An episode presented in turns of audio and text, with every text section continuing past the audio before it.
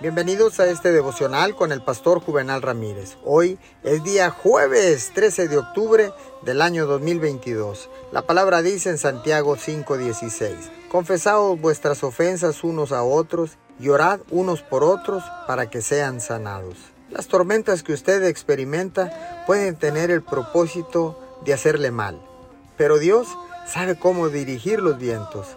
Él no solo lo protegerá, sino que además lo llevará a un lugar donde pueda ser una bendición para otras personas necesitadas.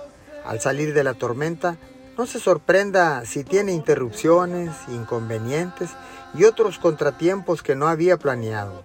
Dios los ordenó para que usted pueda ser una bendición. No busque solo su milagro, conviértase en el milagro para otra persona.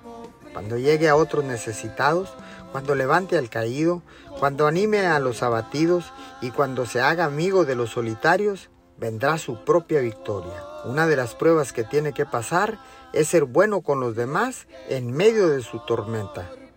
Estas tienen el propósito de levantarlo a un nivel superior, sin duda.